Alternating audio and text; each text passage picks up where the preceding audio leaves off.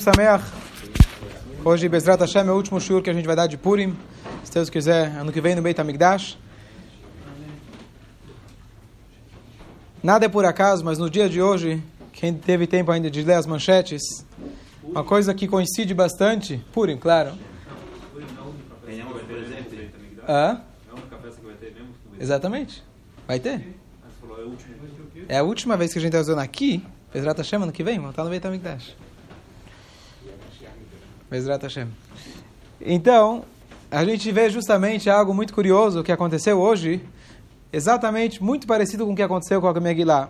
Não estou fazendo nenhum paralelo, mas olha que coisa curiosa. Todo mundo conhece a história, ouvimos algumas vezes a Megillah, de que a Esther, ela foi, quando ela foi convencer o Ahasverosh, primeiro ela foi até ele. Não falou de cara, salva meu povo. Falou, vamos marcar um banquete. Chega no segundo, chega no primeiro banquete, vamos marcar mais um. Parece reunião de condomínio. Vamos marcar uma reunião para fazer outra reunião e para fazer outra e não tem fim. O que, que ela queria? Fala direto.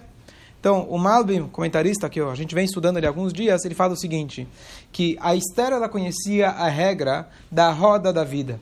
A gente sabe que quando a pessoa reachar, Deus nos livre, ele tem, tudo tem um limite, tudo tem um fim. A pessoa arachá, o malvado, ele pode subir, subir, subir, chegar até o topo. Quando ele chega ao topo, próximo ponto, agora é só cair. E justamente a esposa dele, a Zeresh, ela chega e fala: Se você está se metendo com esse descendente de judeus, toma cuidado, na folte fanal, você vai cair na frente dele, esquece. Se já começou a cair, agora só vai piorar. E ela tinha razão. Ela tinha razão. Como toda esposa, né? Certo? Não concordam, né? A Hashverosh também não concordou, mandou matar a primeira, achando que ia conseguir mandar em casa. Mas no fundo é a Esther que mandava, não adianta. E aí o que acontece? Olha que curioso. Por que a Esther então convidou, é, é, convidou o Aman para que ele venha nessa, nesse banquete a sós? Então ela pensou o seguinte: esse Aman veio do nada, ele era um barbeiro, ele cuidava de estábulos. De repente ele se tornou um general do Ahasverosh. De repente ele se tornou o segundo o primeiro ministro, a segunda pessoa mais importante. Ela pensou: o que, que falta mais para ele chegar no topo para depois ele cair? Ela falou: eu vou convidar ele para uma festa onde vai estar apenas eu, o rei e ele. Melhor que isso, impossível. Mais alto do que isso, como ele chega e volta para casa todo orgulhoso, se achando: olha, o rei me convidou, eu, ele, eu sou quase rei, não falta nada. Então, com isso, ela conquistou, conseguiu dar um checkmate nele. Quando ele estava lá em cima, ele, agora, no momento que ela faltava isso, ela colocou ele lá para cima, para depois ele poder começar a cair. Então, uma coisa curiosa que os presidentes no Brasil, eles chegam lá em cima, viram presidente, depois vai para cadeia. Uma coisa interessante, como funciona aqui as coisas. Uma coisa, acho que não tem algum é, precedente na história em nenhum país do mundo. O cara vira presidente e vai para a cadeia. Coisa interessante. Não desejo mal a ninguém, a gente quer que Bezrat Hashem, todo mundo seja honesto, justo e que a justiça seja feita. Mas uma coisa curiosa que justamente a gente aprende aqui uma lição de vida. Número um, o mal nunca é eterno. O mal, ele tem um limite. Hashem permitiu que o mal possa agir nesse mundo pela questão de livre-arbítrio, para testar a gente, para engrandecer a gente, mas saibam que o mal, a Torá fala para a gente, tem um fim. E a coisa, e uma coisa muito interessante para aproveitar para o nosso dia a dia, uma lição muito curiosa que eu vi uma vez uma historinha, uma vez uma pessoa, ele tava, tinha tudo de bom e do melhor na sua vida, num belo dia ele começou a cair, cair, cair, perdeu, perdeu, perdeu, perdeu, e Bom, infelizmente a coisa estava muito preta. Um belo dia era sexta-feira à tarde, ele foi ao mikve. Ele foi ao mikve, mergulhou, quando ele saiu de lá, ele percebeu que, percebeu que as roupas dele, de corpo, tinham sido roubadas. O que, que ele fez nessa hora? Ele começou a dançar. Porque ele dançou, ele falou: é, é, é a mesma roda gigante. Só faltava isso para eu perder, as roupas de corpo. Agora que eu perdi, com certeza só pior que tá não fica, não é assim que fala? Tá certo? Ele aprendeu, ele aprendeu dessa história. Ele falou: pior que tá, não é impossível. Então a partir de agora, com certeza as coisas vão melhorar. O mal, ele tem um fim. O mal, ele acaba em algum momento. E bem claro, a gente vê na Megillah, o Amã estava no topo, no topo, no topo, e finalmente, em alguns instantes, o rei ficou bravo, ficou nervoso, em poucos momentos ele já estava, já tinha sido enforcado. E agora o Ahasverosh vira Mordecai Esther nu, tá bom? Querem mais alguma coisa? Estão felizes? E aí continua a Megillah. Então a gente vê realmente como Hashem ele muda Me'ain Avo Ezri, é uma das lições que a gente pode levar conosco.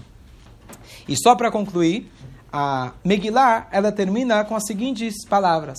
Quem são os, protagonistas principais na Megillah? Mordecai e Esther, do bem, né, do lado bom.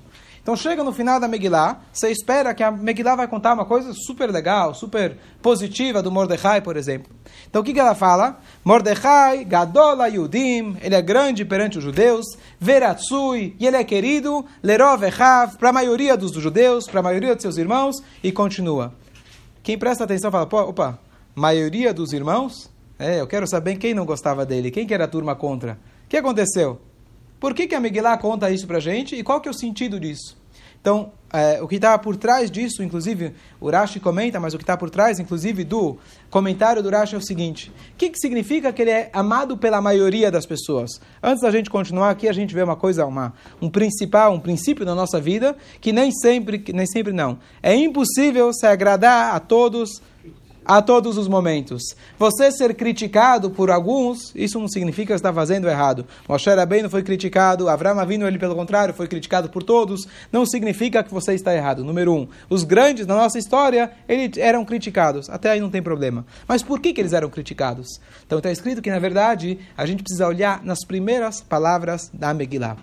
Vai ri bimea Hashverosh, Todo mundo, ó, vi que o senhor sabe, dava para ver que, de cor, Baruch Hashem, o tempo todo estava... Rua Hashverosh, foi na época dos dias de Ahasverosh, ele é Ahasverosh. Já entendi. Foi na época do Ahasverosh, ele é o Ahasverosh. Claro que é o Ahasverosh, se queria fosse o que? Avasti? O que que é? Vai me Ahasverosh, diz pra gente Urashi, Rua Ahasverosh, Hu Berishó Metchilató, desde o início até o fim. O que, que ele fala? Que o Ahasverosh é ele mesmo o Ahasverosh. O Ahasverosh não mudou em nenhum momento o seu ódio contra os judeus. Mesmo no início, no meio e no final, ele continuou com o mesmo ódio igual. E o que, que, tem a ver com ele ser querido pela maioria dos seus irmãos? Então, o Mordecai, até então, ele era rabino, apenas rabino. Depois da história de Purim, ele se tornou político. O Mordecai colocou, o Ahasverosh colocou o Mordecai como alguém dentro, ministro, virou ministro. Primeiro-ministro. Primeiro-ministro. Então os rabinos falaram: opa, agora você virou político? Vai entrar na lava-toga, lava-jato? Não quero você lá. É complicado você entrar nessas coisas, tá certo? Um rabino tem que sentar e estudar a Torá o dia inteiro. Você não pode dedicar sua vida agora para afazeres de um, de um país todo, na verdade não é um país, 127 países. Não, não, não combina. Você tem que sentar e estudar a Torá. E esses críticos não concordavam com Mordecai.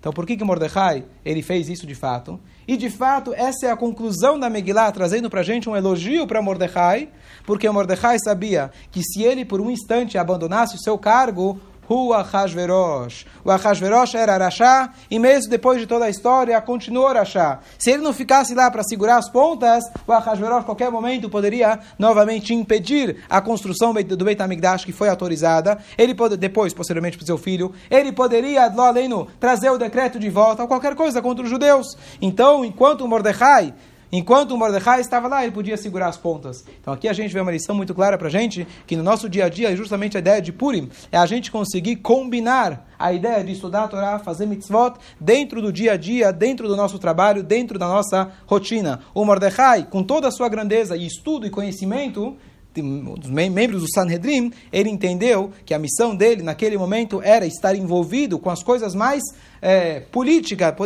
podemos dizer as coisas mais sujas, ou que se pode se sujar, e ele decidiu fazer isso pelo bem comunitário, pelo bem, na verdade, pelo bem maior. Então, no nosso dia a dia, justamente Purim, que é o dia que a gente alegra pelo físico, pela nossa salvação do nosso corpo, a gente entende que o nosso corpo ele é sagrado. Os nossos afazeres, o nosso dia a dia, a gente tem que transformar ele em sagrado. A gente se comporta de manhã, de tarde, à noite, faz shacharit, mincha, arvit, estuda a Torá, para a gente se fortificar, para durante o trabalho a gente ser um Mordecai, ser um ministro de Deus, um embaixador de Hashem aqui na terra, por Sameach, que a gente tenha a Bezrat Hashem, Mashiach em breve.